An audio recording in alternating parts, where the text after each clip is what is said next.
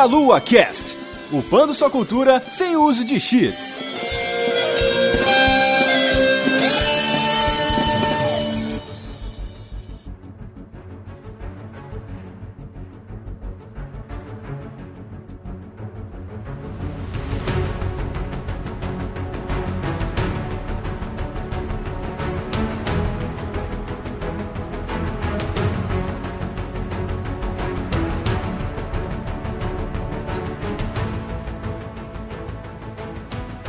Saudações, queridos ouvintes! Começando mais um Meia Lua Cast. Aqui é a Vanessa Reis. Eu estou aqui com o Matheus dos Santos. E aí, pessoal, hoje nesse podcast terá altas revelações. Oh, piadão.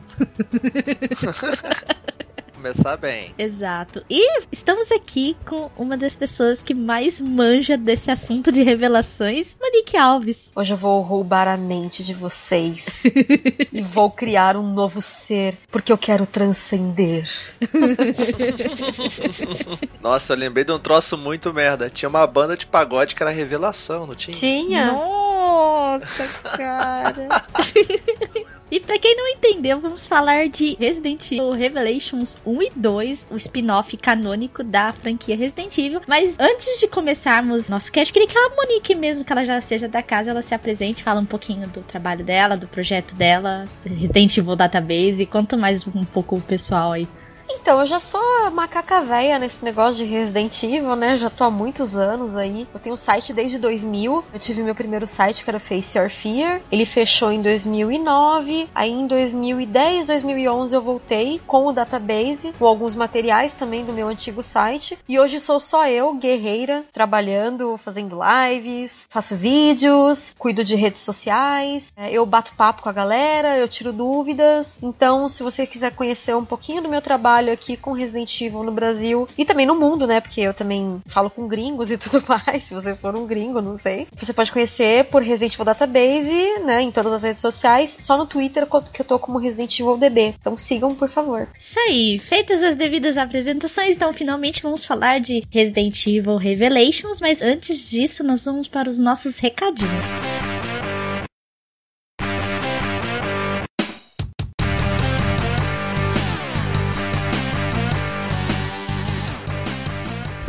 fizemos uma pequena pausa em nosso podcast para passar alguns recadinhos para vocês. Dentre eles é que está se aproximando a Brasil Game Show, que acontecerá de 10 a 14 de outubro na Expo Center Norte e contará com várias celebridades que estarão presentes nesse evento. Dentre eles, Fumito Ueda, o grande idealizador e criador da franquia Ico, Shadow of the Colossus e Last Guardian estará nesse evento, bem como Charles Martinet, que é o dublador do Mario. Então, estejam no evento, ingressos à venda, já estamos aí no quinto lote, então você precisa correr para poder adquirir seu ingresso. Se você quiser também nos ajudar, você pode ser um padrinho do Meia Lua a partir de um real por mês no cartão de crédito nacional, internacional e no boleto bancário. Você poderá nos ajudar muito a continuar crescendo cada vez mais com a delícia, comprar equipamento, sustentar servidor. Então seja um padrinho do Meia Lua. E se você não puder nos ajudar com dinheiro, por favor, dê cinco estrelas no iTunes ou no, no programa de podcasts que você usa. Dê cinco estrelas pro Meia Lua, você já nos ajudará muito. Por último, se você quiser divulgar a sua marca nesse podcast, você pode entrar em contato diretamente com a Juliana no e-mail jujubavi@gmail.com, bem como entrar em contato diretamente com a gente em contato arroba meialuaprafrentesoco.com. E vamos voltar para o nosso cast e vejo vocês na leitura de comentários. Muito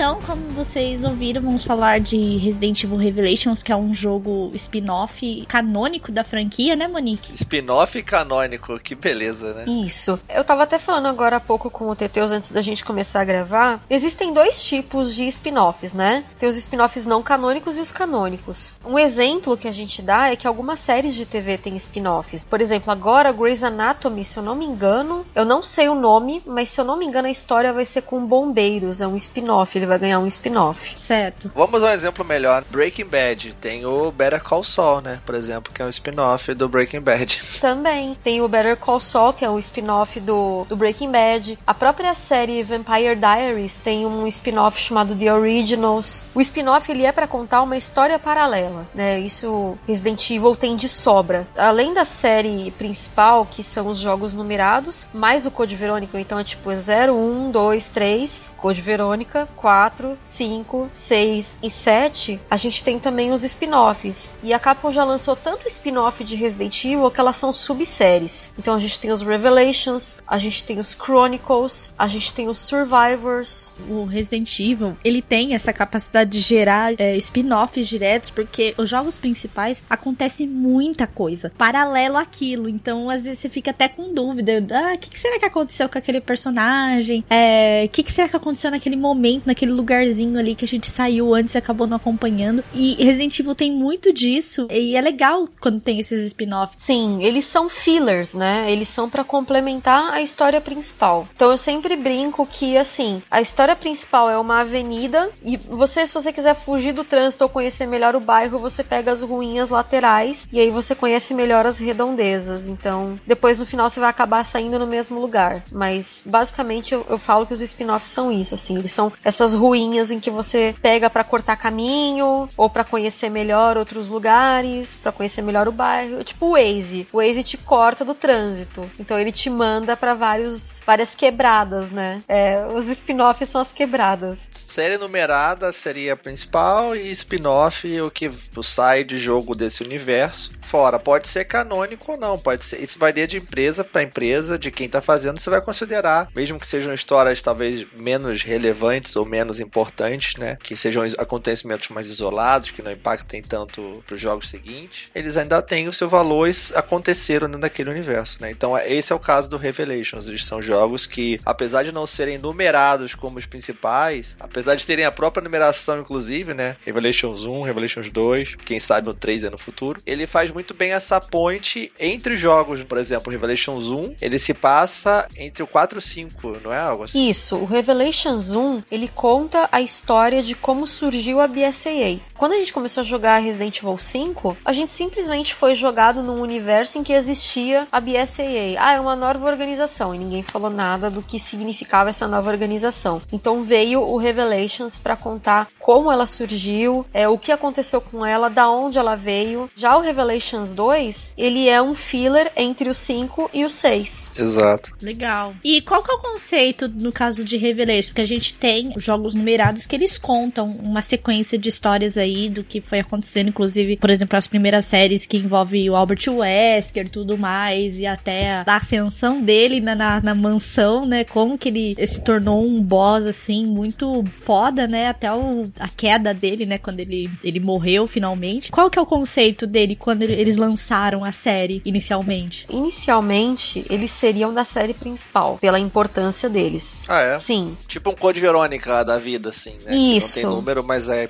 da série. Isso. Porque, poxa, eles contam uma história que é muito importante. No caso do primeiro Revelations, eles contam sobre o início da BSAA. Como era a BSAA antes dela entrar na jurisdição da ONU, antes dela realmente se tornar a organização que ela se tornou. Então ela era bem menor, ela era uma organização de aconselhamento, então ela não agia em campo, mas ela ficava, olha, não faz isso, olha, não faz aquilo. Meio que controlavam ali, porque eles eram uma organização de pessoas que estavam extremamente experientes com o bioterrorismo. Antes da BSA existia a FBC. A FBC era uma organização chamada Comissão contra o Bioterrorismo. Então ela foi fundada depois que teve todos esses casos de bioterrorismo, depois que a Umbrella acabou. Porque assim, a gente tinha uma só companhia, que era o grande terror da, da situação toda. Quando a Umbrella acabou, muito pesquisador roubou vírus e vendeu no mercado negro. Então esses vírus se espalharam para terroristas, para pessoas mal intencionadas, no campo mesmo de outras corporações comprarem para também continuarem os trabalhos que a Umbrella fazia para ganhar dinheiro com uma fachada de farmacêuticas, mas trabalhando com bioarmas. A FBC foi criada para isso. Só que assim, no momento em que a FBC foi criada, ela tinha um tanto de recursos. A partir do momento em que ela ganhasse mais recursos, ela seria mais poderosa. Então, para isso isso, o querido Morgan Lansdale, que para mim é o me melhor vilão depois de Albert Wesker, resolveu chamar a Il Veltro, que é uma organização terrorista que era contra a criação daquela Aquápolis, né, que foi feita no mar Mediterrâneo chamada Terra Grigia, para que eles fizessem um atentado terrorista e assim todo mundo saía ganhando. Aí o Veltro ia acabar com a Terra Grigia porque eles consideravam que era uma coisa não natural, que não foi criada por Deus, que era uma cidade artificial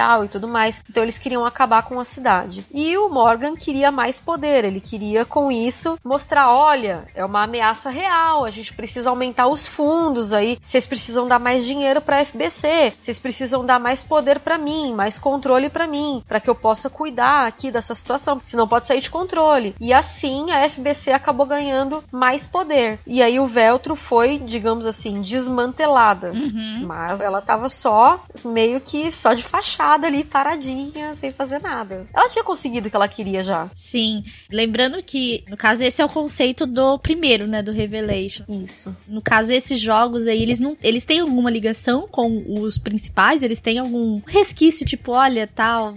Ou eles só aconteceram entre determinados jogos dos principais e não tem ligação nenhuma com os canônicos, né? Os principais da franquia. Não tem ligação porque são Chris e Jill os protagonistas, né? Uhum. Então a gente tem toda a história dos Stars originais, que agora são da BSAA e que estão lutando pela coisa certa. E aí a gente vê que no final a FBC é desmascarada, né? O Morgan Lansdale é desmascarado. Eles encerram a FBC e trazem todos os recursos da FBC para dentro da BSAA e a ONU meio que apadrinha a BSAA. Então eles ganham muito mais poder, é, muito mais controle de onde eles podem agir, várias filiais que eles têm também. Legal.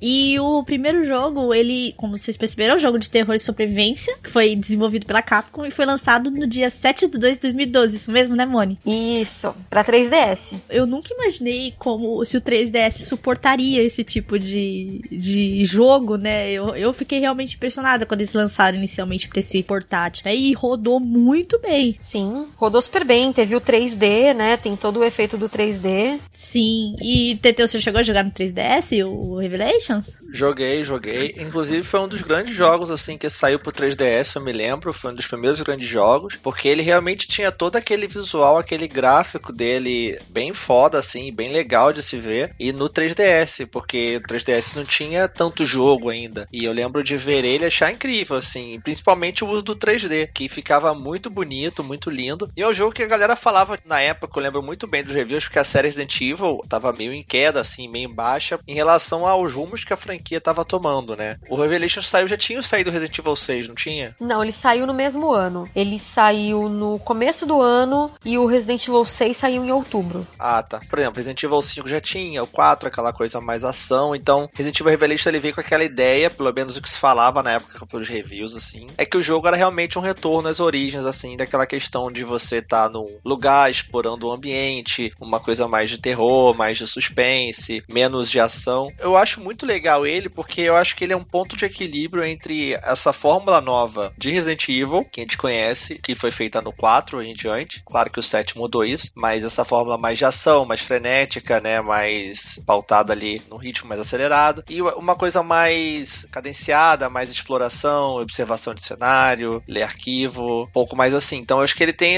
esse equilíbrio muito bom, principalmente nos comandos, porque ele lembra um pouco também a coisa antiga, mas também com a movimentação as coisas novas. E principalmente no 2 acho que foi bem aprimorado esse sistema, né? Porque o 1 tem algumas coisas que me incomodam pra caramba. Mas eu joguei ele no 3DS, eu lembro que eu peguei numa promoção, peguei ele bem baratinho, digital. Joguei assim, é bem legal. O 3D dele, né? Na época que a gente usava 3D, né? Até que era novidade. Uhum. Hoje em dia, nego nem faz mais 3D porque ninguém usa mais, incomoda, é ruim de usar. Ainda mais no portátil, você tá mexendo toda hora, fica tremendo a tela, enfim, é horrível. Mas na época era legal. Então você jogar, ver as cutscenes em 3D, você jogar com aqueles personagens em 3D, era muito divertido. Era muito maneiro, o jogo bonito, a jogabilidade legal. E ele realmente tem essa coisa, né? Apesar dele ser linear, ele é mais assim na questão de você, na ideia de você ter um mapa, explorar o navio, né? É mais na ideia, né? Realmente, se você for botar pra ele, é um jogo bem linear em alguns quesitos. Ele lembra um pouco os antigos, pela questão de você ter que pegar chaves e tudo mais. Sim. Mas é um, um jogo bem legal. Hoje eu não gosto tanto dele, mas na época eu gostava bastante dele. Eu acho que ele é meio que um pedido de desculpas, assim, da Capcom meio de antemão. Olha, gente, a gente vai lançar Resident Evil 6 em outubro e não vai ter nada de terror. A gente vai tentar fazer um terrorzinho na campanha do Leon, mas a gente vai falhar miseravelmente.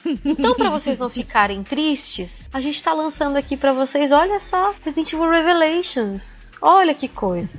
Foi mais ou menos isso. Então ele foi lançado em 2012 no 3DS, depois ele foi lançado em 2013 para PS3, Xbox 360, PC e Wii U. E em 2017 ele foi lançado o port dele pro PS4, o Sony e o Nintendo Switch, que foi onde eu joguei pela primeira vez o Revelations 1. Até o momento eu não tinha jogado nem no 3DS. E o que, que você achou? Que ficou bem legal. No início eu tive bastante dificuldade para atirar, mirar, porque eu não sou desses jogos de tiro, né? Eu sou mais aventuras, ação, essas coisas, apesar do eu gostar, por exemplo, de Tomb Raider, essas coisas, e os zumbis é um pouquinho mais complicado você, porque ele não pensa na hora que ele vai em cima de você, né? Os caras ainda ficam se escondendo ali dos seus tiros, o zumbi não pensa nisso, né? Eu achei o jogo difícil, assim, eu acho que foi um dos, dos Residentes assim, que eu joguei, que eu achei ele bem complicadinho, é, os puzzles, você fica pegando chave, vai e volta, o bicho fica atrás de você, entendeu? Tem uma mulher lá que você encontra numa salinha lá, você pega a chave depois ela fica te perseguindo um tempão lá.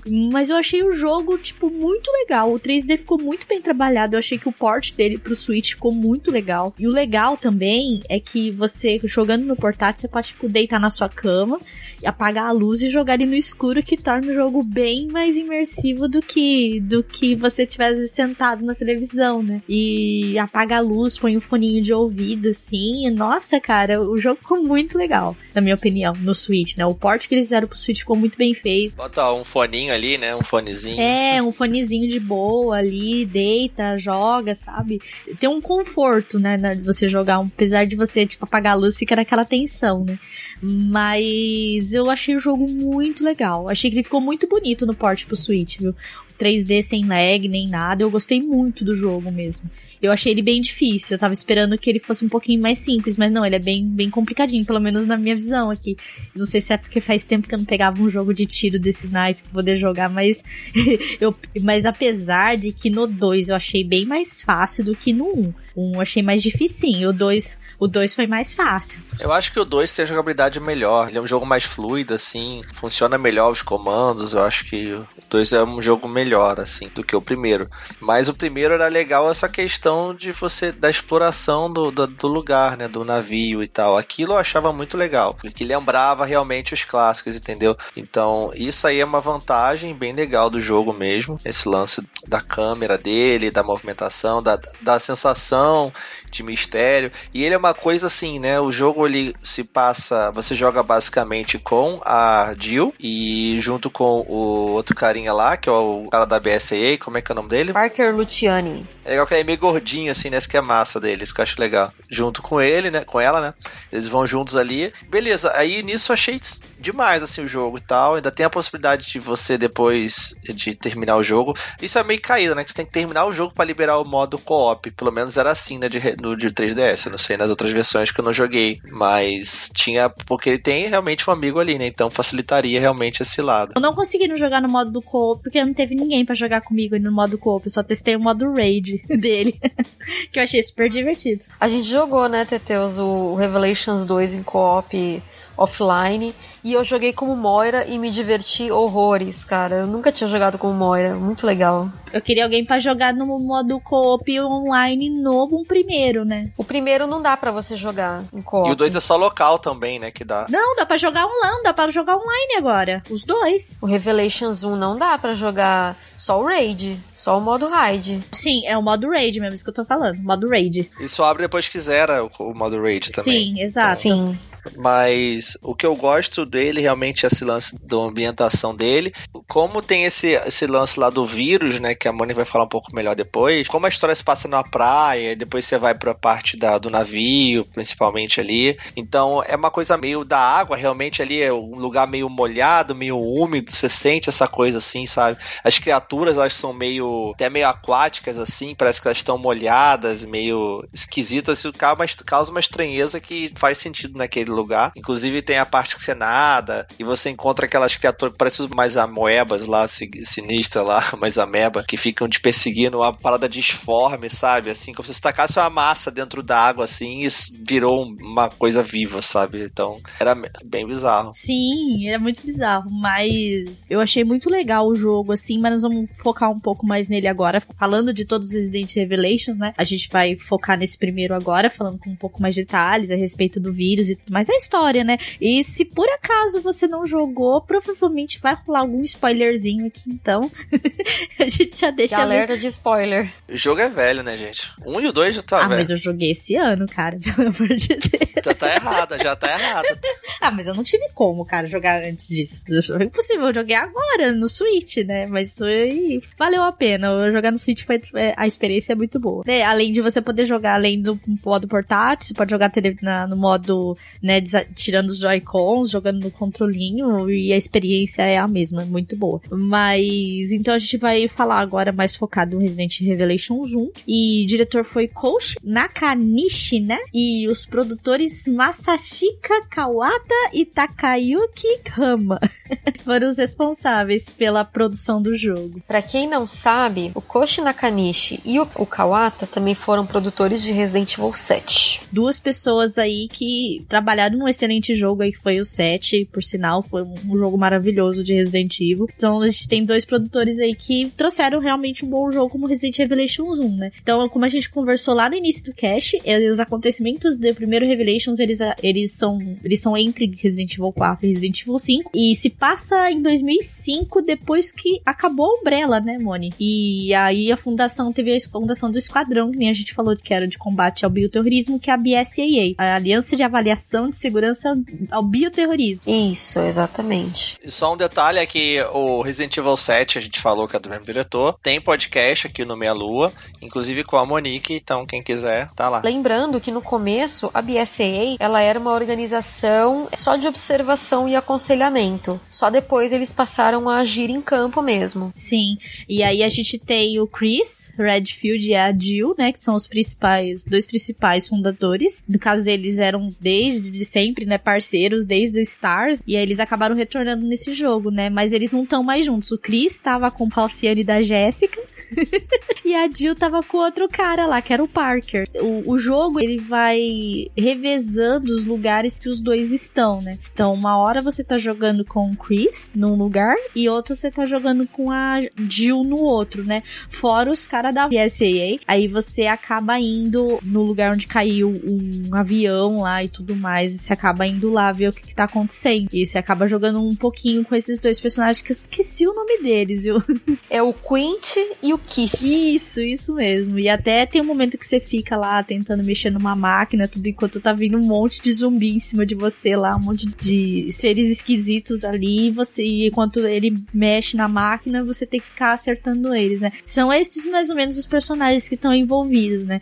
Aí você já praticamente começa na praia, né? E aquela coisa estranha que o Titus falou, aquelas gosmas estranhas que levantam, elas têm uma boca por baixo, são super bizarras. Você meio que, sei lá, no começo eu achei, quando eu vi que o, o cara falando, eu falei, cara, esse cara tá meio envolvido nesse rolê. Ele tá muito estranho falando desse jeito.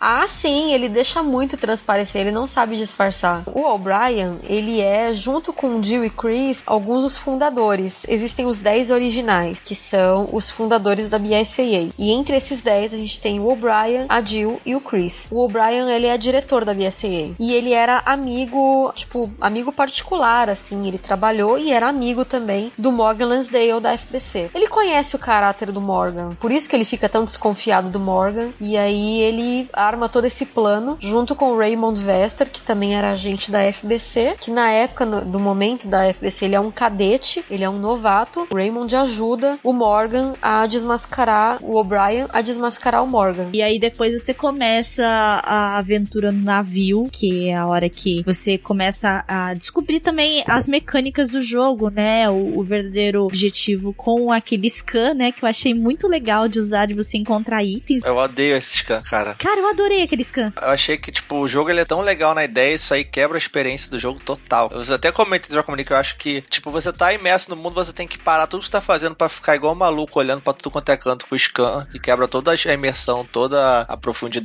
o lance de você estar tá naquele mundo e tal. Eu acho que realmente é, acho muito zoado o Scan, cara. Sabe onde é legal? Eu gosto no Revelations 2, que é a, o, é a lanterna da Moira. É, mas aí é legal o negócio de exploração que tá dentro do jogo, não quebra, né? Não para tudo que tá fazendo. Eu acho que é um pouco melhor, assim. Sei lá, o Scan acho que é muito. mata muito. Cara, eu achei legal o Scan porque às vezes tinha partes que ficava um pouco mais tranquilo. Tipo, eu já tinha matado os monstros ali. Aí eu ligava o Scan e ficava lá, passando tudo quanto lugar. Todos os lugares eu passava Scan, independente. ficava um tempão, eu abria a porta, passava Scan. Eu gostei bastante da, do sistema, porque eu ficava procurando itens que às vezes eu até por distração não via, entendeu? O Scan era muito bom para isso, que me, me obrigava a ficar procurando as coisas, entendeu? Às vezes não passar direto pelo lugar, sabe? Às vezes tinha alguma coisa importante, entendeu? Pelo menos eu gostei bastante do Scan. e aí vai pro navio, que é onde você praticamente começa tudo, né? Você descobre, a hora que você abre aquela escotilha lá, onde tá aquela gosma toda, e você descobre que alguém morreu ali dentro que puxou um braço, sabe? E a hora que você dá de cara pela primeira vez com aquele monstro cinza, né? Que, meu, que bicho horrível aquilo lá.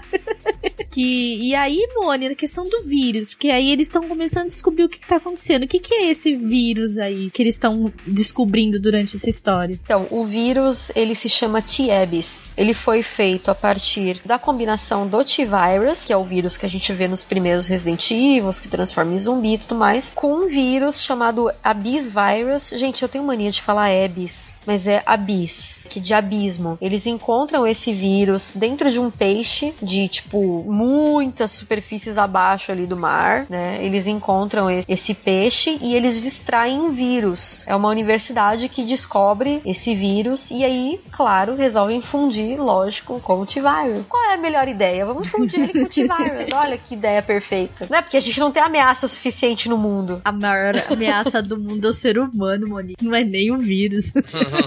que faz essas merda. Exatamente. O ser humano que faz essas merda. Tipo, o bicho tá lá quieto. Ninguém encosta. Ele estiver lá, não vai nem acontecer nada. Aí o que que acontece? Aí o cara retardado resolve querer dominar o mundo, vai lá mexer onde não deve, né? Aí dá essas merdas.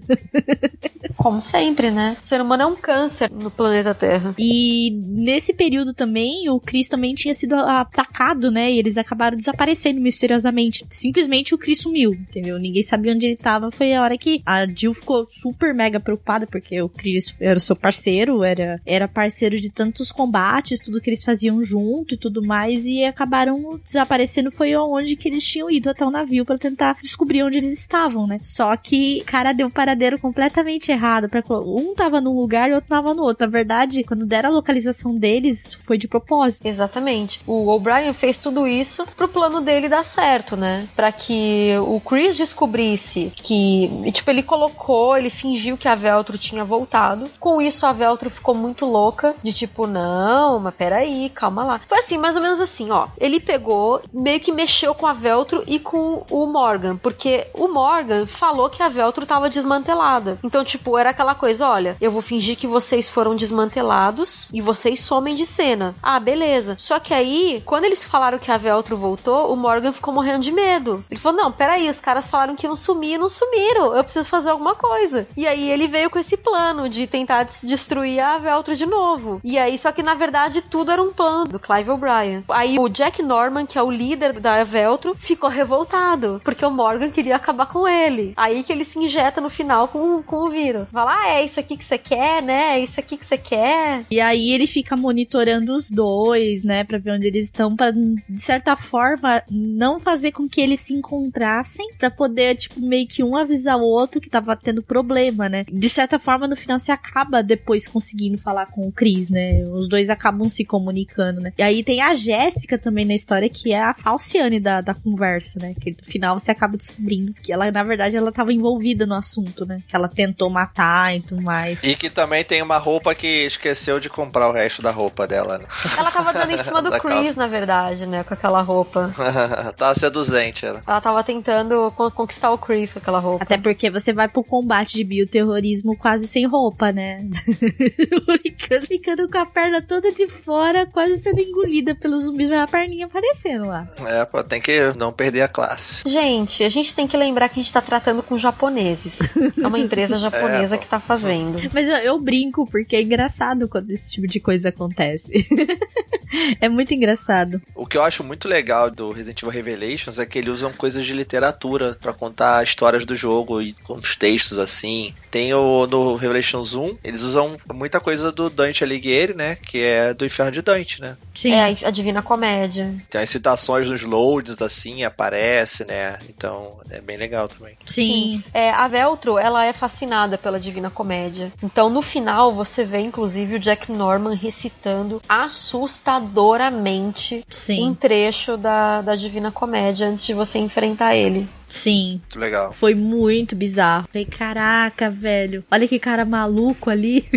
tem um cara louco ali. E no 2, a gente vê que tem coisas do Kafka, né? No Uhum. Revelations 2. É, o nome dos capítulos são obras do Kafka. A própria Alex Wesker, que é a vilã do Revelations 2, ela é vidrada no, no Kafka também. Sim. Porque ela meio que se identifica com ele e com a obra dele. Uhum. Então, tipo, todas essas menções que eles fazem, tanto no 1 como no 2, eles têm a ver, de certa forma, com a história que tá sendo contada, certo? Isso, sim. E, e aí, o que que acontece no final depois, mano? Porque eles estão separados, eles acabam descobrindo. Tem até um momento que você até mergulha, né? Num navio que tá lá afundado. E que eu, inclusive, me perdoe, eu esqueci o nome do navio que tá lá, mas eu achei um nome muito bonito. Queen Zenobia. Isso! Zenobia. Isso, esse Então, mesmo. são três navios, na verdade, né? Sim. São três navios. É o Queen Zenobia, o Queen Semiramis e o Queen Daido. Mas Zenobia, Semiramis e Daido eram três Rainhas, né? rainhas. A Zenobia foi a rainha da cidade de Palmira no século III.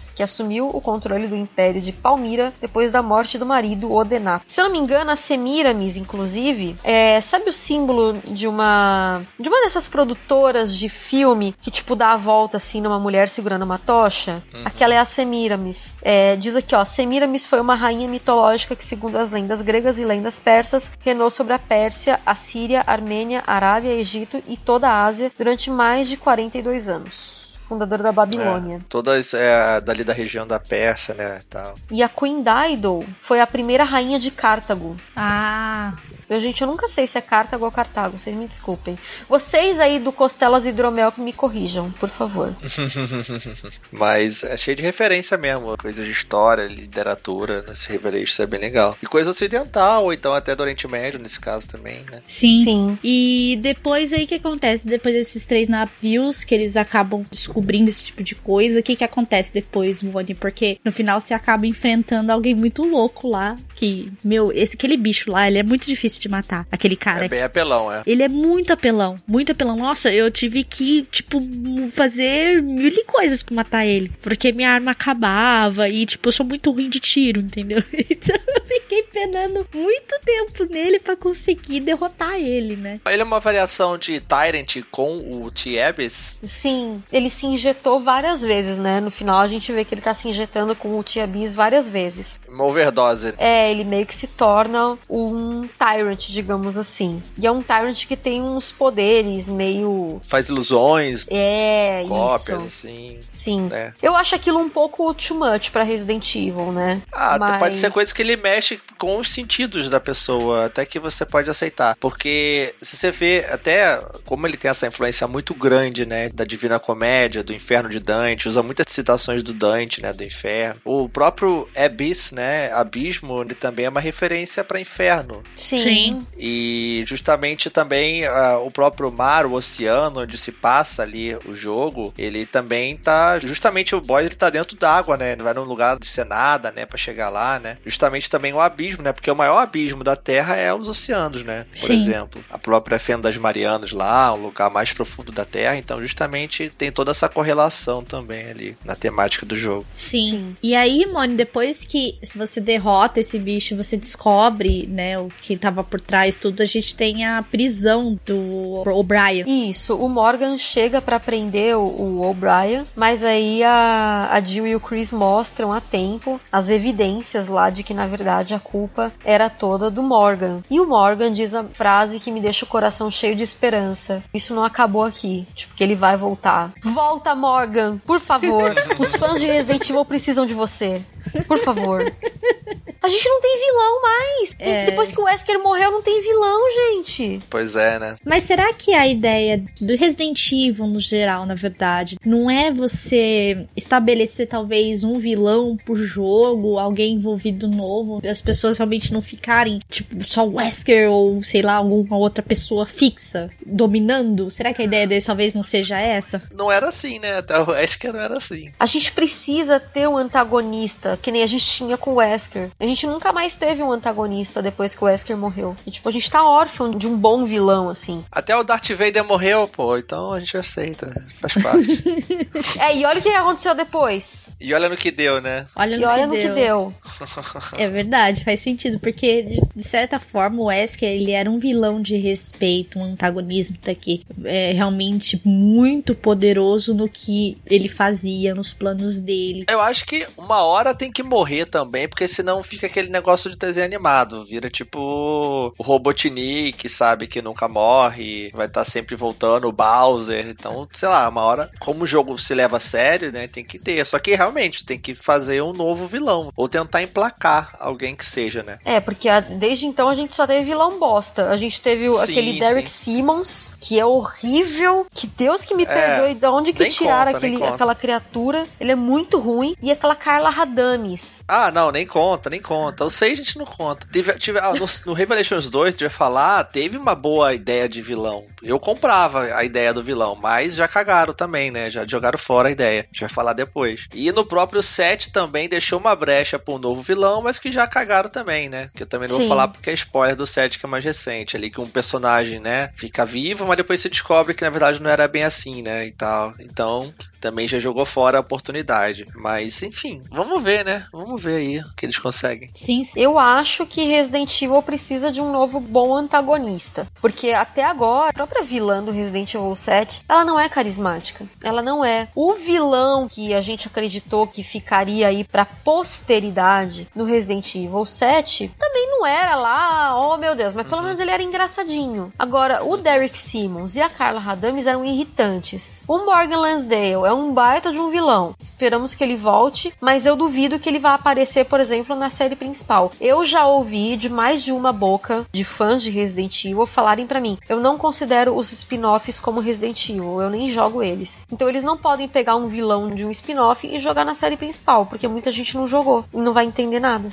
Sim. E aí o jogo termina como, Moni? No caso, o primeiro Revelation termina com ele sendo preso. E que mais que aconteceu logo em seguida? Então, aí a gente vê, né, a Jessica e o Raymond se encontrando. E aí o Raymond entrega pra ela uma amostra do Tia Bis e ela vai entregar pra Tricel, que é a empresa do Resident Evil 5. Certo. E aí fica sem saber se ela volta, se o Morgan volta, o que vai acontecer com o Tia Bis. Se ele vai voltar, o que realmente aconteceu com a Tricel, porque não fica claro que no Resident Evil 5 a Tricel acabou. Claro, desmantelaram, né? Porque a Tricel tava criando bioarmas também. Então, assim, provavelmente a empresa ou foi punida ou ela acabou. Não se sabe o que aconteceu com a Tricel depois de Resident Evil 5. Mas de qualquer forma, fica em aberto, né? Sim, sim. E aí a gente termina de uma forma muito legal o Resident Evil Revelations 1. Eu praticamente gostei bastante de jogar a história. Aquele final do cara sendo preso pra mim, assim, foi espetacular. Falei, se Sim. ferra aí, se ferra aí, ô retardado. Você planejou tudo, colocou todo mundo numa situação complicada, se ferra aí agora. Então, o Revelations 1 ele é bem legal, como eu falei, foi muito divertido jogar ele no 3DS, principalmente. Porém, além das coisas que eu falei, uma das coisas que me incomoda muito no Revelations 1, como tinham feito o 5 e estavam caminhando pro 6 e tal, e aquela coisa super megalomaníaca e ambiciosa da Capcom, essa fase dela, eu acho que isso, o jogo perde muito com isso. Por exemplo, tudo é tem que ser gigante, tem que ser estrondoso, tem que ser uma escala muito grande, com muitos personagens. Isso eu acho que afasta muito, sabe, da experiência da história que estão contando. Que a gente falou tudo aqui legal. Porém, quando ele tenta contar a história de vários personagens, você toda hora alterna personagem, quebra a experiência. Ele pega e joga a história da Jill e do, do cara lá com ela, né? Park, né? É Isso. legal pra caramba. Aí, navio e tudo mais. Aí ele vai e joga você pra jogar aqueles malucos lá no Alasca, lá na neve, né? Eles estão na Finlândia. É, estão na neve lá. Estão na neve lá, aqueles dois lá. Aí fica o cara meio alívio cômico e tal. Acho que, tipo, nada a ver, sabe? Aí tem o Chris também na neve. Depois vem o Chris no, no navio também. Então fica um negócio que, cara, muito personagem, muita coisa acontecendo. Aí você joga lá no passado em Terra Grid, que também acho que é muito necessário esse negócio de Terra Grid, porque é um troço muito megalomaníaco também. Uma cidade super futurista. E de repente taca um raio do céu do espaço e destrói a cidade. Aí tinha um ataque de Hunters e mó loucura. E você quebra toda hora, um troço muito ambicioso, muito personagem. Eu acho que isso me tira da experiência. Que a experiência que eu queria saber, que eu queria jogar, era realmente aquela situação do navio, explorar o navio, o inferno de Dante lá e tudo mais, com a Jill. Isso que eu queria. Eu acho que, pelo menos eu acho que a série sofreu muito. E no 6 você viu no mesmo ano ali no final. Mas ainda isso extrapolado, né? Com essa coisa global, muitos personagens, muitas histórias acontecendo. Isso acho que tira um pouco do eixo, né? Tanto que no 7 eles voltaram pra uma coisa mais reservada, mais focada. E no Revelations 2 também, que eu acho que acertaram nesse ponto. Então, é, o roteirista dos dois Revelations se chama Dai Sato. Ele trabalhou com Cowboy Bebop e ele trabalhou com outras séries também, como Ghost in the Shell, Standalone Complex e Wolf's Só anime foda. Até aí, só anime foda. Wolf's Rain, Ghost in the Shell e o Cowboy Bebop. Só da pouca coisa, né? Nem tem currículo esse cara. Então, eu acho que apesar dele ser muito bom, eu acho que ele extrapola um pouco nas histórias, como deu pra perceber com Revelations. tipo, Resident Evil não é um anime, amigo. Apesar dos japoneses acharem que é, e não é um anime. Mas assim, do Revelations 1 eu gostei bastante do jogo, como eu já disse, é, faz muito tempo que eu não jogava um Resident Evil, assim, terminando de fato um jogo deles, né? E eu acho que ele me trouxe bastante lembranças dos primeiros jogos mesmo, é, você ficar explorando, procurando coisas. Ele é bem travado também em algumas partes, vezes, inclusive às vezes até para desviar de alguns inimigos eu tenho bastante dificuldade, então eu achei um pouquinho travado só o, o primeiro, mas de peso eu achei o jogo assim muito legal, usar o scanner para procurar coisa. É, no balanço a história é muito legal mesmo também, envolvendo você ficar trocando as histórias dos personagens toda hora dependendo do capítulo que você tá. Eu achei muito legal o jogo assim. No final das contas, Resident Evil Revelations 1 eu curti bastante. Pro Nintendo Switch ele ficou muito legal, não teve nenhuma perda, não tem lag, não tem nada, não tem falhas, né? Eu achei que ficou muito bom que eles fizeram para o Nintendo Switch, assim, especificamente que foi onde eu joguei, né? E curti bastante. Ele é legal, acho que mais coisa da expectativa. O pessoal falou tanto do jogo, aí eu fui ver. Aí me incomodou umas coisinhas ou outras assim, mas é um jogo bem legal, vale a pena jogar com certeza. Apesar dessas coisas, ele é um jogo bom. sim, sim.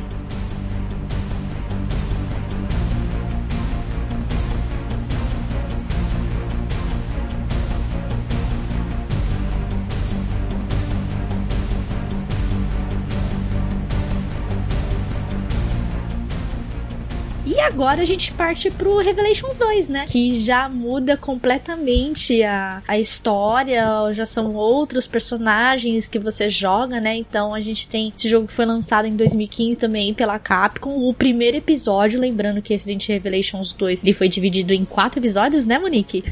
Isso, ele foi dividido em quatro episódios. O primeiro jogo ele tem 12 capítulos, mas ele foi lançado tudo uma vez, assim, claro, é tipo é um jogo só com vários capítulos, mas com a ideia de, por exemplo, como você tá jogando num portátil, eles não fizeram capítulos muito longos porque ali você tá jogando e tal, aí tipo, sei lá, você quer encerrar e quer ir fazer outra coisa. Então isso ou você precisa desligar o console para alguma coisa. Não atrapalha na imersão, né? Então são capítulos curtos para que você possa interromper a qualquer momento que você tá jogando para fazer outra coisa. O Revelations 2, ele entrou nessa moda do Walking Dead, né? Vários jogos aí que eram lançados por capítulos, né? Uma vez por semana, ou uma vez por mês, ou sei lá, uma vez a cada sei lá quanto tempo, né? Formato episódico. Isso, formato episódico, exatamente. Não, é, eu acho, achei que foi legal esse negócio de lançar episódio. É legal que o pessoal tá sempre voltando pro jogo, assim, também tem esse lance. Sim, e aí ele teve o primeiro episódio lançado então em 2015, né? Pra PS3 na época, PS4, Xbox 360, Sony, PC, e aí depois em 2017 pro Nintendo Switch. Mas ele lançou, tipo, a todas as plataformas, né? Na época, né? Ele lançou sou tanto pras antigas como pras novas, no que eu digo, né? Não sou PS3, PS4, Xbox 360. Esse porte para todos os consoles, né? Eu achei muito legal, porque todo mundo pôde jogar, né? Aí ficava mesmo o pessoal esperando os episódios saírem para poder criar aquela expectativa, né? Eu não sei como foi pra fanbase ter que aguardar episódios, né, do Revelations 2 pra saber o que, que ia acontecer, tudo. Como que o pessoal recebeu isso, Moni, sabendo que Revelations seria dividido por episódios? Então, é, eu mesma não recebi em episódio, eu recebi tudo de uma vez da Capcom, até porque eu fiz detonado pra revista PlayStation, uhum. né? Então, mas eu lembro que o pessoal aproveitava, por exemplo, terminava o capítulo que não era muito longo e ia procurar o, os extras, os coletáveis, né, do uhum. jogo. E claro, ficava a especulação, nossa, mas o que será que vai acontecer? É, eu lembro que na época no nosso grupo do Facebook foi feito um tópico para cada capítulo, uma vez por semana a gente fazia o tópico e as pessoas ficavam especulando ali o que ia acontecer e tudo mais. Era bem legal. Eu gosto muito dessa época, sabe, de especular com Resident Evil. Sim, Tanto sim. que Resident Evil tá meio parado agora, porque nada acontece, né? A gente teve aí o Nora Hero, que pff, não serviu pra bosta nenhuma, desculpa. O End of Zoe piorou, né? Não serviu pra porcaria nenhuma. E agora a gente tá sem.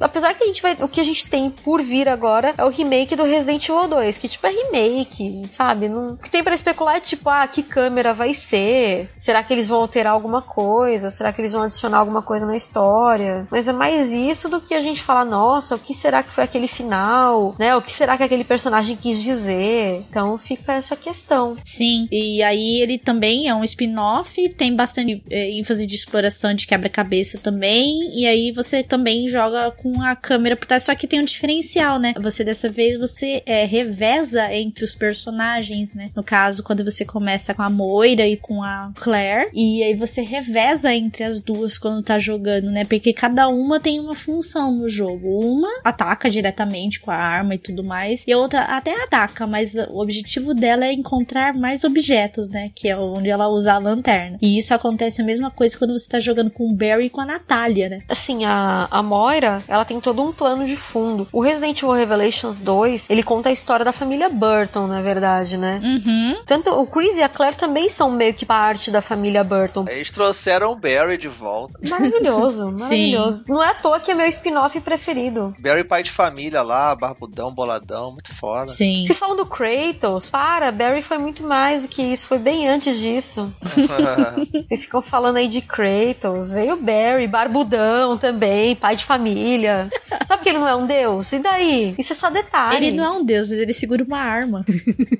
Exatamente. Aliás, I have this. Olha o cara, meu. Tipo, ele não tem um machado, mas ele tem this. I have this. Da Magnum dele. E o final é muito épico, né, com o Barry. Ele tem dois finais o jogo, né? E um dos finais, ele fala o I have this, né? Ele tem várias referencinhas, assim, é muito fanservice. É bem pra fã mesmo, né? Sim, então a gente então tem esses quatro personagens que a gente joga, né? Você acaba jogando com o Barry logo bem depois, que aí é onde ele descobre que a Moira tinha sumido, desaparecido, porque a história começa de lá da, da Terra Save, né? E do nada chega uma galera toda de preto lá atirando e invadindo o lugar, e é onde a, a Moira e a Claire, elas tomam uma injeção no pescoço, né? Que é pelo menos a Claire no momento ali é, o- é a que aparece levando. E eles acordam numa prisão, num, num lugar e que você descobre depois que é uma ilha, né? Depois de você explorar aquele lugar que eles vão tentar fazer contato pelo rádio, você descobre que é uma ilha. E aí depois vem o, o capítulo do Barry, onde ele encontra a Natália, né? Que ele chega nesse lugar aí, nessa ilha, tentando descobrir onde tá a filha dele, né? O Resident Revelations 2 ele foi dividido em quatro episódios, né? Penal Colony, Contemplation, Judgment e Metamorphoses, não é? Isso, que são obras do Kafka. Kafka, isso. Sim. Eu cheguei a ler alguma coisa do Metamorfose, na verdade, mas aí eu acabei não terminando. Mas o que que ele fala, assim? O jogo ou o livro do, do Kafka? Nossa, que interessante, cara. Eu preciso ver esses livros. Mas eles estão em inglês? Kafka. É. Kafka é um escritor famoso, tem bastante. É fácil achar as coisas dele. Sim, sim, sim, é bem fácil achar. Escritor Sim. tcheco. Legal. É, ele. O, o Metamorfose, inclusive, fala de um homem que se transforma, se não me engano, numa mosca. Ele se transforma num, num inseto. É, ele vira um inseto monstruoso. Isso, é.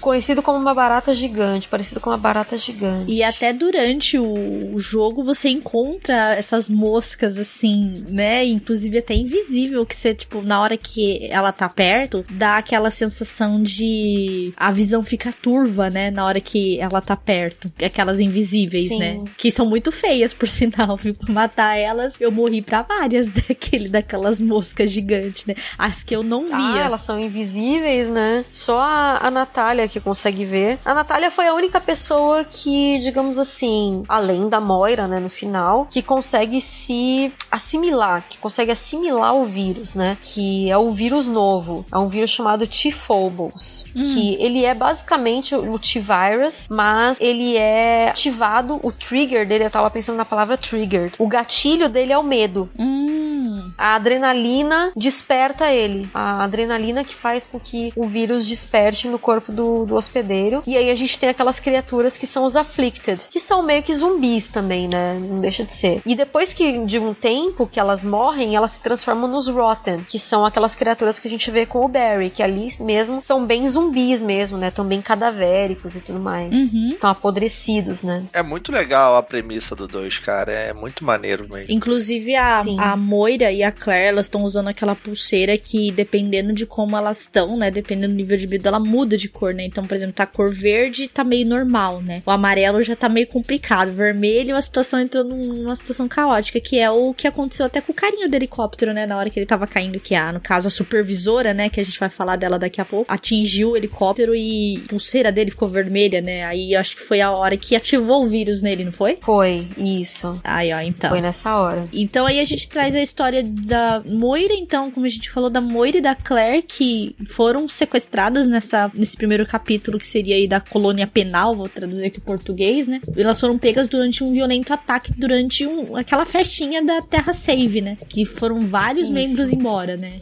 Você começa já naquela prisão, você acorda e do nada a porta abre e meio comecem os jogos, né? É, justamente. É, é bem jogos mortais mesmo. Tá com a pulseira, né? É isso. A, a supervisora, é, a gente descobre depois que ela é a Alex Wesker, Uhum. que era uma outra criança Wesker que sobreviveu. É, ela foi ocultada pelo Spencer, que foi o fundador da Umbrella. Então a gente só tinha conhecimento do Albert Wesker. Na verdade, a historinha pra boi dormir porque eles mataram o Wesker e se arrependeram. Então vamos trazer de volta a irmã dele. É, mas é verdade. Assim como aconteceu com o verdade. filho dele. Ah, a gente se arrependeu de matar o Wesker, vamos trazer o filho do Wesker. Se você vê o papagaio do Wesker no Resident Evil 20, você já sabe por quê. é porque eles se arrependeram de matar o Wesker. Pô, mas o. Mas a Alex, apesar de já que inventaram essa história toda, eu achei ela uma vilã muito maneira. E a personagem eu achei legal também, sabe? O design dela, sabe? Tipo aquela cientista clássica, assim, sabe? Com jaleco, né? Achei muito legal. Só que a gente viu que os caras já desistiram logo, né? Porque eles criam um vilão e já matam o, o próprio vilão, já, né? Quase que imediatamente. Tanto que ela já tava já na forma dela, quase que de uma bruxa ali, basicamente, né? Já. Então acabou com ela já. Aquilo ali, aquela história do, do Revelations 2, ela é praticamente uma história da Disney. Uhum, a bruxa, né? Verdade. A bruxa, a menininha, ela só faltou entregar uma maçã pra Natália. É É, mas verdade. é, é legal essas points aí mesmo, essas né, analogias aí, é basicamente. É, é verdade. Não, não é zoeira, não, é verdade. Interessante. É. Mas em relação a, a isso, eu acho legal que como são capítulos e são duas duplas, né? A, a Claire com a Moira, que é a filha do Barry, que ela é uma, vamos dizer assim, uma adolescente, então ela é aquela adolescente rebelde, né? De se veste rebelde, que quer, né? Falar mal do pai, reclama da família e tudo mais. E a Claire já tá mais velha nesse jogo, até mudaram o design dela, achei que ficou legal assim, né? Você fica uma mulher mais madura e tudo mais. E elas ficam realmente ali, né? A Claire como uma pessoa mais experiente, elas tendo que trabalhar juntos ali naquela situação, elas ficam se comunicando e tentando se ajudar, e uma ajudando a outra. É legal pra caramba essa né, dualidade dos personagens. E no caso do Barry também é legal, porque o Barry também, justamente, que é esse cara que tá indo buscar a filha dele, que eles estavam com um problema lá de família, não se falavam muito bem, e ele tá indo buscar a filha dele, e junto com a, a Natália, né? Sim. que é uma menininha que ele encontra lá, misteriosa, e essa menina, ela é bem bonitinha assim, né, e tal, e tem essa lance meio paterno do Barry, ele protegendo aquela menina, porque ele também é um pai, e eles tendo que se ajudar, e a menina consegue ajudar ele, né, ela tem meio que uns sentidos, assim, né, super humanos, assim, e ela consegue, tipo, ver criaturas e achar locais escondidos e tal, então é bem legal também essa, essas duplas que se formam ali, eles têm que conviver junto e sobreviver junto. E é legal porque na hora que você acha que é, você vai conseguir encontrar e dá aquele desencontro também, né? Parece que eles estão num lugar tão perto e estão ao mesmo tempo tão longe. É muito legal quando acontece isso, cara. E pelo menos eu, eu gostei bastante como que eles trabalharam essa questão da divisão, né? E um tentando procurar o outro. Eles estão separados por um, um tempo grande, né? Só que você só percebe depois. Né? Seis meses. É, então. Você só percebe depois isso. Sim. Que é quando o Barry fala, né? Seis meses que eu tô procurando ela e tudo mais. Essa transmissão é de seis meses atrás que ele fala, né? Sim. É, e esse lance de ser episódico funciona igual você falou da especulação, é igual você tá vendo uma série mesmo. Você cria, né, essas janelas ali de, de tempo entre um episódio e outro e tá a especulação e você acha que vai para um lado da história, vai para o outro e tudo mais. Então, é legal realmente isso aí. Sim. Nesse caso dos episódios. E esse Revelation ele não tem, tipo, depois é, você descobre, né, que não tem relação nenhuma com o primeiro, né? Aí ele é mais focado na história realmente da família do Barry, né? Tem dois finais do jogo, né? E ele foi uma tentativa realmente, como você falou, Mone, de trazer a, a Alex Wesker como uma, uma vilã, né? De talvez tentar inserir ela na série, né? Mas eu achei que ela não tem o mesmo carisma do Albert Wesker, né? Mas a ideia eu achei muito legal. Ela não é ruim, entendeu? Mas achei que ela não tem o carisma que o Wesker tem, entendeu? O Albert, no caso, né? Não, eu acho que ela tem bastante carisma, assim. Eu acho que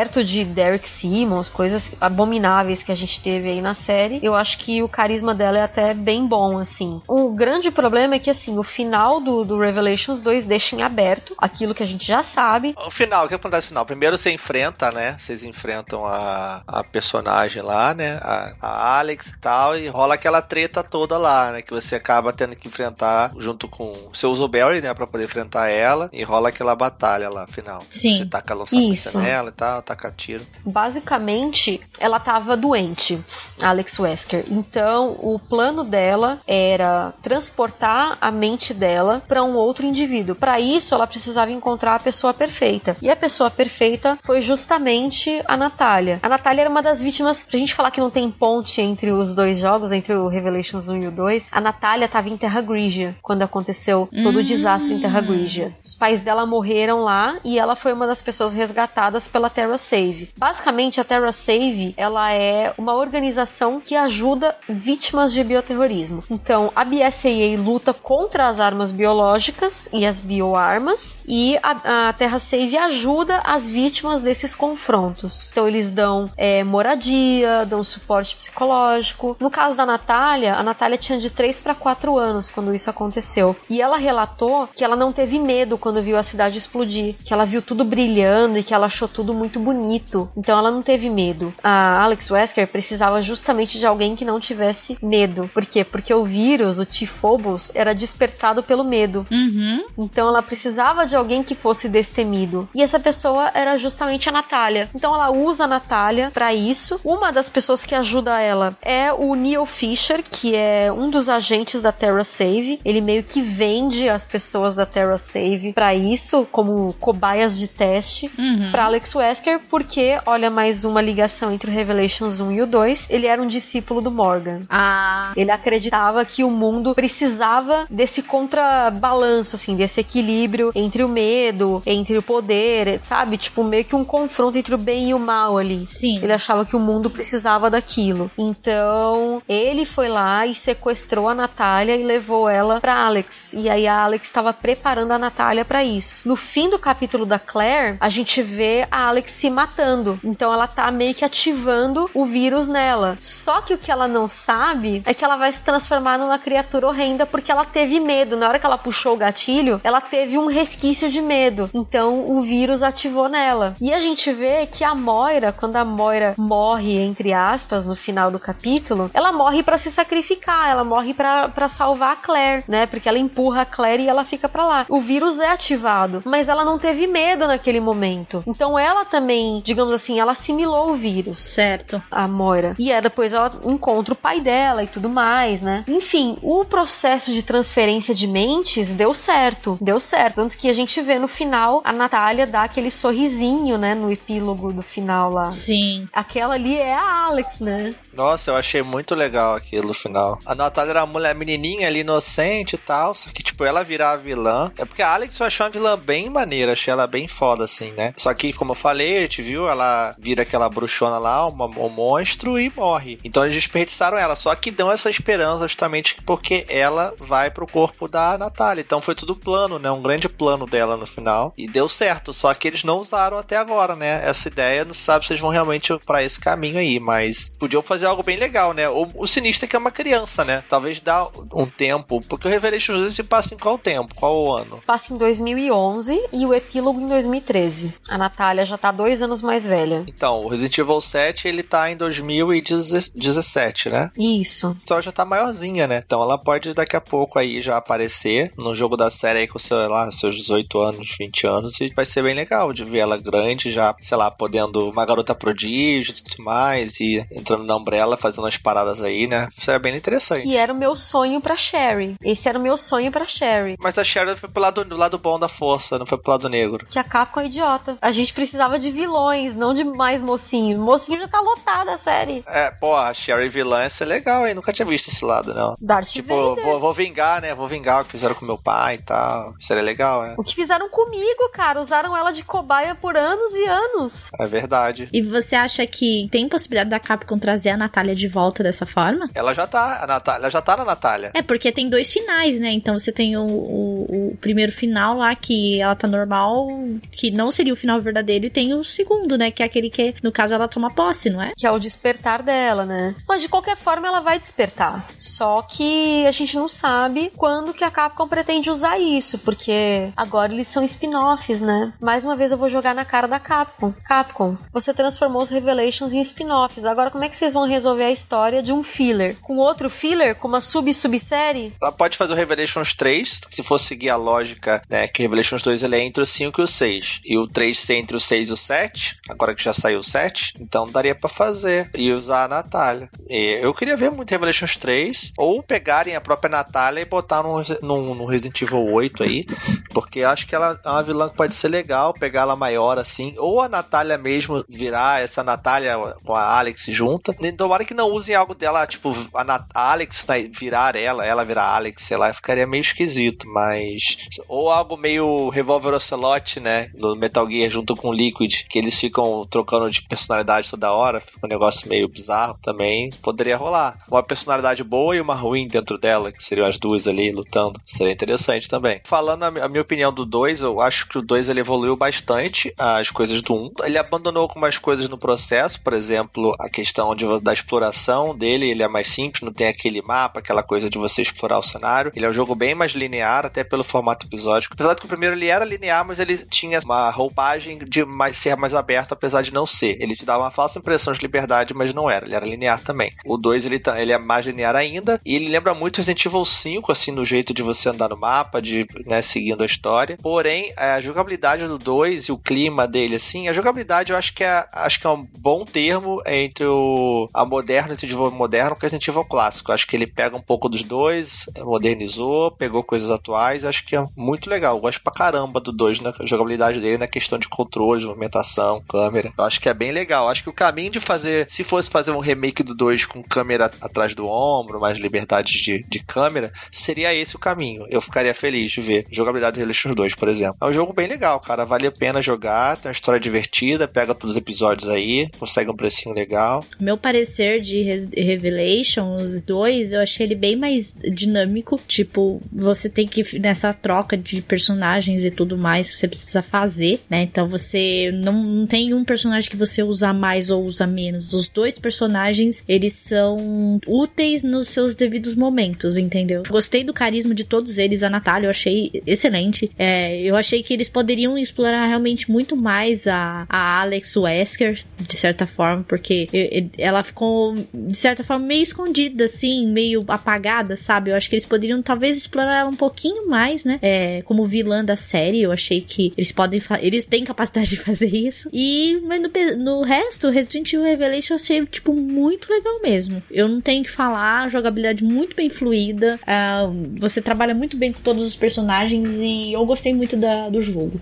Pelo menos no Switch, pra mim foi muito bom. E o gráfico dele também muito bonito também. A dificuldade muito boa também, a dificuldade do jogo é muito legal. Não, não é, não beira o exagero de difícil, mas também não é fácil. Então eu achei ele muito legal mesmo. Nossa, eu preciso fazer um comentário. Eu achava esperava. Quando o jogo foi anunciado e tudo mais, eu pensei assim: Meu Deus do céu, mais uma menina chata que eu. Mais duas meninas chatas que eu vou ter que cuidar. Uma no capítulo da Claire e uma no capítulo do Barry. Cara, no fim, não. Eu não sei para vocês, mas a, tanto a Natália quanto a Moira foram duas gratas surpresas para mim. É porque elas não são totalmente inúteis, né? E eles conseguiram balancear o lance do gameplay das duas, né? Realmente, uma menininha não vai enfrentar todo mundo. Então você tem que meio que proteger ela com o Barry, só que ela faz as coisas dela também ali, no caso da Moira também. Então achei legal nesse sentido. E para quem diz que Resident Evil copiou The Last of Us, eu só quero dizer para vocês que no 2 você tem que proteger a Sherry, tá? E no 4 você tem que proteger a Ashley. Beijo, Brasil! mas, mas, tem que, tipo, pegar ideias boas mesmo e tentar melhorar a franquia. Não vejo também problema. Todo mundo faz isso. Eu acho que pro Revelations 3, né, pro futuro aí, considerando que o 8 vá para outra linha, mais parecida com o 7, eu gostaria de ver realmente essa jogabilidade do 2, igual eu falei, mas com, com a coisa mais aberta, um mundo mais aberto, igual era nos Resident Evil antigos ali, de você ter que explorar um lugar, resolver puzzles, pegar chaves, aquela coisa de você ter mais liberdade de exploração, mais parecido com o que tinha no 1, Revelations 1, só que sem a coisa mais linear dele. Aí seria legal, aí seria um jogão para mim, assim. E talvez sozinho, sem amigos, sem, sozinho, sem personagem coadjuvante. Eu entendo que coadjuvante é importante para história andar, para você ter com quem conversar e tal, mas é, poderia ser algo assim, talvez. E Monique, tem alguma expectativa para Revelations 3, no caso? É, o que que eles podem fazer? O que que eles, qual que seria a ideia? Se tem algum, alguma noção do que, que talvez possa vir? Ou se vai vir, né? Também, que a gente não sabe se eles deixaram, tipo, esses spin-offs somente é, é, reservados só pro 1 e pro 2. Será que eles pensam alguma coisa pro futuro? A Capcom tem essa ideia de trazer um 3? Como que tá essa situação? Então, é, os produtores já disseram que eles querem trazer Revelations 3, que eles querem continuar essa série dos Revelations, mas eu não sei o que esperar. Eu vou ser muito honesta que eu não sei o que esperar do Revelations 3. É, eu gostaria de ver a, a história da Natália se desenvolvendo, para isso teria que ter passado muito tempo, né? Porque ela tava com acho que 10 anos em Revelations 2. Então, até ela fazer 8 anos, se, se o Revelations se o Revelations passa em 2011, ela tava com 10 anos, 2019 ela estaria com 18. Então se passaria muito tempo. Eu acho que os personagens já estar muito velhos para lidar com isso. A não ser que ela fosse tipo uma prodígio meio Alexia, assim, né? Com 15 anos, de repente ela despertasse, alguma coisa assim, e tocasse o terror. O pessoal fala muito de, de Jill e Claire, que elas nunca é, trabalharam juntas, que gostariam muito de, de ver as duas juntas e tudo mais. Eu não faço questão, não, sabe? Mas acho que seria legal se acontecesse. De Leon, eu acho que seria bem interessante também. Mas o Leon, ele é a estrela da série principal, ele nunca estaria num, num spin-off. Não se mistura com esse pessoal aí, não. É, ele não se mistura com essa gentalha. é, então. É, a Capcom fez ele assim, né? Agora aguenta. É, mas seria, eu acho que seria talvez legal. O Leon, ele ficou fora da série do 7 aí, do Resident Evil, Resident Evil 7, né? Que aí a gente teve o Chris Redfield ali aparecendo, né? Vamos dizer assim, é, na DLC. E, mas eu acho que se tivesse alguma história para contar entre algum, entre o, o, o que aconteceu depois do 6, envolvendo ele, sabe? Depois que aconteceu aquela guerra toda lá no, no, no Japão Japão. Da China. Foi na China, China, desculpa, da China, né? Eu acho que seria legal tivesse algum envolvimento dele, mas eu acho difícil. O, como você falou, o Leon é um personagem protagonista da série principal. Dificilmente acho que ele colocaria o envolvido num spin-off, mas seria legal. É, mas eu duvido que o Leon apareça num spin-off. Duvido bastante. Poderia mostrar justamente como começou essa nova Umbrella ali do 7, né, que aparece ali, talvez como ele deve ser algo entre o 6 e o 7, se fosse que a lógica dos outros mostrar talvez o que aconteceu com os personagens, para como que o mundo ficou daquele jeito. Acho que dá pra fazer uma coisa legal sim. Eu gosto, eu acho legal essa série Revelations, né, paralela ali à série principal, para preencher lacunas da série, fazer esses fillers, mas com histórias tão legais quanto, mostrando, aproveitando os personagens aí, inserindo uns ou os outros personagens e tal, acho bem legal. E eu achei assim que o Revelations, ele como spin-off, ele funcionou bbem, talvez melhor do que ficar dando nomes diferentes, né? Então, por exemplo, Revelations Revelations 1 e 2 e dar uma sequência, sabe? Do que é criar outros spin-offs pra ficar meio, meio perdido, sabe? Eu achei que o Revelations é, foi uma boa pegada da Capcom pra poder contar essas histórias que acontecem paralelos, né? Entre os jogos principais da série. Pelo menos é, o meu balanço do jogo é esse, né? Do Revelations. Os, eu joguei os dois.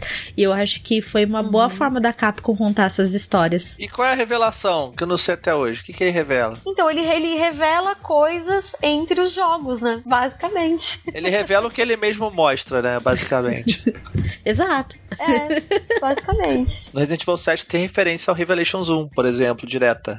Que tem o caso do o, o escritor lá, né? O O'Brien, depois que ele sai da, da BSAA, ele vira escritor de romance policial. E você encontra o livro dele chamado O Abismo Revelado. Encontra lá na casa dos Bakers o livro. É bem legal. Né? Resident Evil Revelations, quando ele foi portado para PlayStation 3, no Japão ele se chama Biohazard Revelations Unveiled Edition. Que tipo, Revelations e Unveiled é praticamente a mesma coisa. Unveiled quer dizer revelado. Então o livro se chama The, é, The Abyss Unveiled. E ele. The Abyss Unveiled, que é o abismo revelado. Que é o nome do vírus, mais o nome da versão que ganhou no Japão, né? Que é Unveiled Edition. Então você encontra esse livro do, do O'Brien na casa dos Baker. Nossa, que legal. legal. Então é legal essa, essa, atenção aos detalhes e ver que realmente é uma série que eles aproveitam uma coisa ou outra ali. E ela não é. Ela é um spin-off só porque ela não tem a numeração da série oficial, mas ela tem toda a importância sim. É muito divertida, é muito bom, tem histórias boas e tal. Vale a pena se jogar sim, com certeza. Principalmente se você não curte tanto é, os Resident Evil atuais, assim, é, pra onde foi, né? O 456 e até mesmo o 7 que mudou, mas caso você também não goste dessa ideia, Revelations ele tem uma alternativa interessante, principalmente para quem tá acostumado com a série antiga, mas quer jogar algo novo, assim, mais recente. Exatamente. Os jogos são muito bem feitos, então, gente, vocês podem aproveitar aí para todas as plataformas.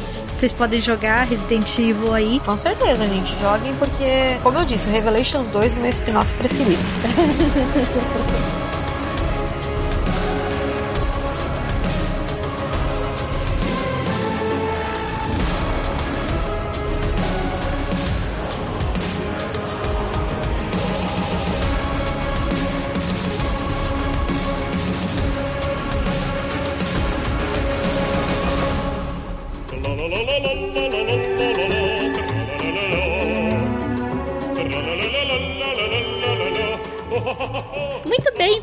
terminamos o nosso podcast sobre Resident Evil Revelations, né? Onde nós podemos contar a história dos dois Revelations aí, os spin-offs da Capcom. Eu estou aqui para a leitura de comentários com o Felipe. E aí, pessoas, eu quero falar que Guerra Infinita tá sendo realmente poder entrar no ônibus. Exato. E falando em Guerra Infinita, é sobre isso realmente que vamos ver, que é o cast da semana passada, que foi sobre o filme Guerra Infinita aí, que causou bastante polêmica aí em relação à morte de muitos aí, né? Vocês escutaram, tem muitos spoilers aí, não vou dar muitos detalhes, mas nós vamos ler os comentários referentes a esse cast. E, por favor, Felipe, faça as honras e leia o primeiro comentário. Vamos lá então. Uh, bom, o primeiro comentário então é do Darley Santos. Muito obrigado, Darley. Bom, ele diz o seguinte: é uma boa definição essa de filmes de herói enquanto uma tela branca na qual pode se inserir qualquer gênero ou mistura de gêneros. A exceção de mega evento como esse do Thanos permitiria o típico recurso de anime da ressurreição de personagens, não? E ele pergunta também: o que são exatamente essas dobras de roteiro faladas no cast? Bom, as dobras de roteiro que são faladas no cast, é, vamos pegar aquele exemplo que tem específico de dobras de roteiro. Naquela parte que a Gamora sabe onde está a pedra da alma e ela decide ir atrás do Thanos.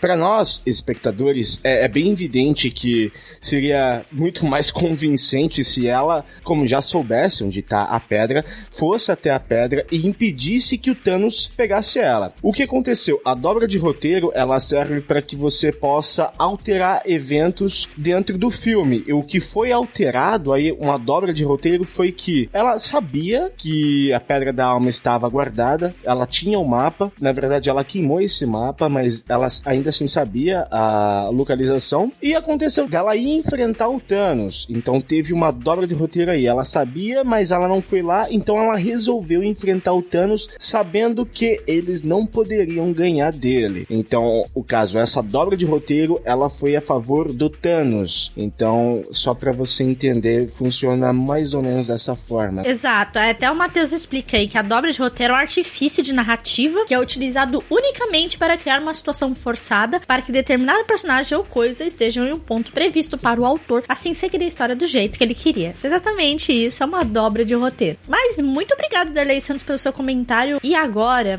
Felipe, eu vou para o comentário do nosso querido amigo Tô Desistindo. Ele diz o seguinte: Com essa greve toda, negro tá guardando as bananas verdes para vender mais caro. Aí não, cara, aí não pode. Não pode ser oportunista. Já pensou um caixa de banana por 10 reais? Misericórdia! Ou tava vendendo batata lá por 500 reais, você está louco. Fora os spoilers a rodo desde a entrada do cast. Muito interessante, bateu até vontade de ir assistir. Mas vou esperar ir pra Netflix ou pra TV. Nada contra ir no cinema, só preguiça de ter que atravessar o planeta sem a joia do espaço para chegar cansado no cinema lotado e ainda ter que enfrentar fila. Eu não pago no cartão. Mas, se eu tivesse a joia do tempo, a joia da realidade e a joia do espaço, vou nem falar. Emoticon com carinha safada com chifres, emoticon com carinha pensando, emoticon de sorriso diabólico. Ô louco, como assim? Nos comentários. Espero ter mais da próxima vez. Por acaso, eu detonei o Digimon Card Battle, mas não tenho paciência para ele. É de cartas com alguma aventura. Eu tenho uma coleção enorme de cartas piratas do Yu-Gi-Oh! S2, olha aí. muito bom, cara, muito bom. Essa questão de cartas, elas são meio caras, então assim, é tenso você fazer coleção, que ele tá comentando sobre o cast de TCG, né, ainda. Você tem que jogar aquilo que você quer de cartas. É realmente o jogo, um TCG, um trade card game, e você é um jogo que você tem que ter bastante paciência. Tem paciência, tem que ter concentração. Principalmente o de Pokémon, você tem que ter muito jogo de cintura e muita paciência. pois é, pois é. Agora, jogos de carta em si, é, tem que também ter em mente que caso você queira algo mais profissional, como hobby você não precisa se preocupar em gastar dinheiro, mas cartas em si elas são muito caras, né? Então tem que saber também que você vai, caso queira investir nessa parte, vai ter que gastar um pouquinho mais aí. Não é algo barato, então algo tem que ter um planejamento, porque tem muitas pessoas que gastam a cada três meses, como foi falado no podcast de TCG, que a cada três meses vai mudando o deck, então tem que gastar bastante dinheiro. E hoje em dia não tá fácil, mas caso você queira só como um hobby, só como um joguinho, um passatempo, vai fundo, cara. Exatamente, mas muito obrigada, viu? Tô desistindo pelo seu comentário. E não tivemos comentários no Deviante, nós continuo muito triste aqui, porque eu queria ouvir vocês, nossos queridos amigos dos Deviante aí, que não deixaram comentários. Poxa, deixem comentários aí pra gente ler, a gente tá sentindo falta de vocês aqui no podcast. Eu espero que todos vocês tenham gostado desse maravilhoso podcast de Resident Evil Revelations 1 e 2, esses dois spin-offs da Capcom. Se você quiser, deixe seus comentários se você jogou, se você gostou, se você não gostou, o que, que você mais amou nessa série de spin-offs da Capcom, que é a melhor, né, por enquanto, né? De todos os spin-offs da Capcom, achei, acho que o Revelations aí é a melhor série, não é verdade, Felipe? Tá, tá sendo a melhor, sim. É, o Revelations 2 e o 1, o 1 muito mais do que o 2, né? Tem mais aquela pegada de survival, você fica realmente com medo de virar a próxima esquina se deparar com um monstro horrível ali, mas é, dos spin-offs está sendo realmente a, a, melhor que a gente tem até agora. Será que a gente tem por aí previsto um Revelations 3? Quem sabe? Olha, seria muito massa, hein? Pelo visto, agora a gente vai ter realmente mais atenção mesmo a do remake do 2, né? Vamos esperar o que a Capcom tá preparando para os próximos lançamentos aí, mas quem sabe Revelations no geral tá sendo uma franquia que tá dando bons frutos aí para Capcom, talvez eles possam investir mais ainda nesse spin-off. Tem bastante coisa ainda para que eles possam construir. E a Capcom a gente sabe como é que é. Se quiserem fazer um jogo bom, sai uma coisa legal. Exatamente. Muito obrigada, Felipe, por ter vindo aqui ler os comentários comigo. Ah, eu que agradeço, pessoal. É isso aí, gente. Não se esqueçam de nos seguir nas nossas redes sociais, que estão todas na descrição desse cast, nosso Twitter, nosso Facebook, nosso Instagram. Não se esqueçam de se inscrever no nosso canal de vídeos, nosso canal de lives, vídeos toda semana e live todas as quintas e sexta-feiras para vocês aí se animarem com a delícia. Um grande beijo para vocês e nos vemos no próximo cast. Até, pessoal.